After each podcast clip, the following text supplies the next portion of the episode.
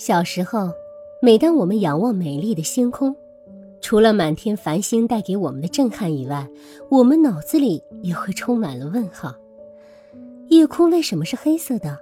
星星为什么会闪烁？地球在宇宙中是孤独的吗？在其他的空间，是否还有另一个我呢？我们从哪里来，要到哪里去？时间又从哪里开始的？宇宙的尽头？又会在哪里呢？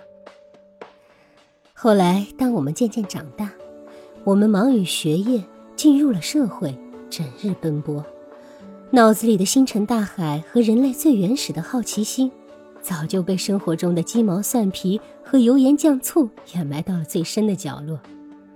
但是，我相信，总有那么一个特殊的时刻，当你安静下来、沉淀下来的时候。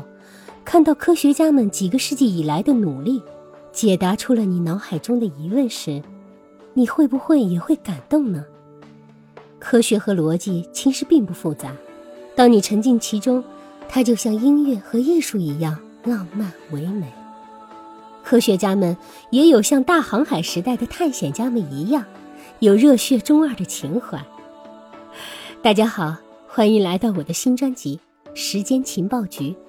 我是小袁慕寒，接下来呢，我将和我那个不愿意透露姓名的老公，用最通俗的语句和大家聊一聊那些我们感兴趣的科学事件。